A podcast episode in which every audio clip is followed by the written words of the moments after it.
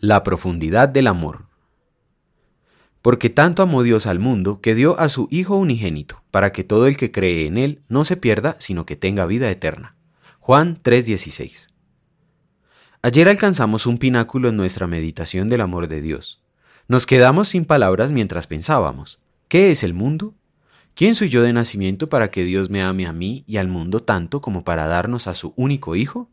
Somos un planeta azul verde de gente que naturalmente odia y rechaza a Dios. ¿Y Dios ama a ese mundo?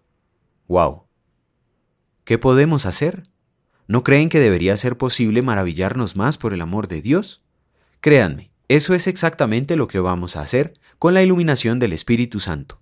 Hoy meditamos en la primera palabra de Juan 3:16. ¿Por qué?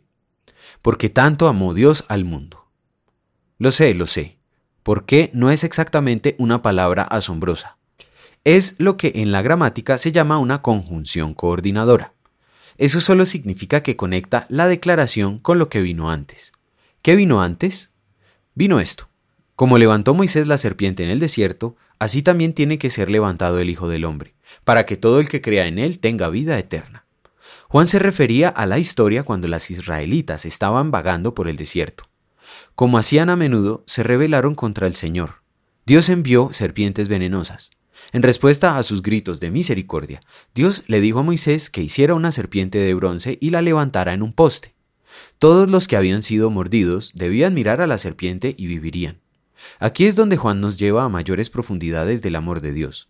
Él dice, así también tiene que ser levantado el Hijo del Hombre, es decir, Jesús, en una cruz y resucitar de la tumba.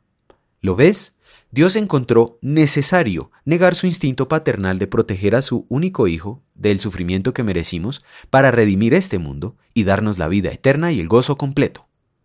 ¿Por qué Dios sintió que era necesario hacer esto?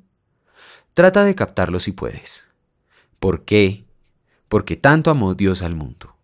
Él tanto nos amó a ti y a mí, quienes somos naturalmente rebeldes, que tuvo que sacrificar a su único hijo solo para tenernos con Él en el paraíso.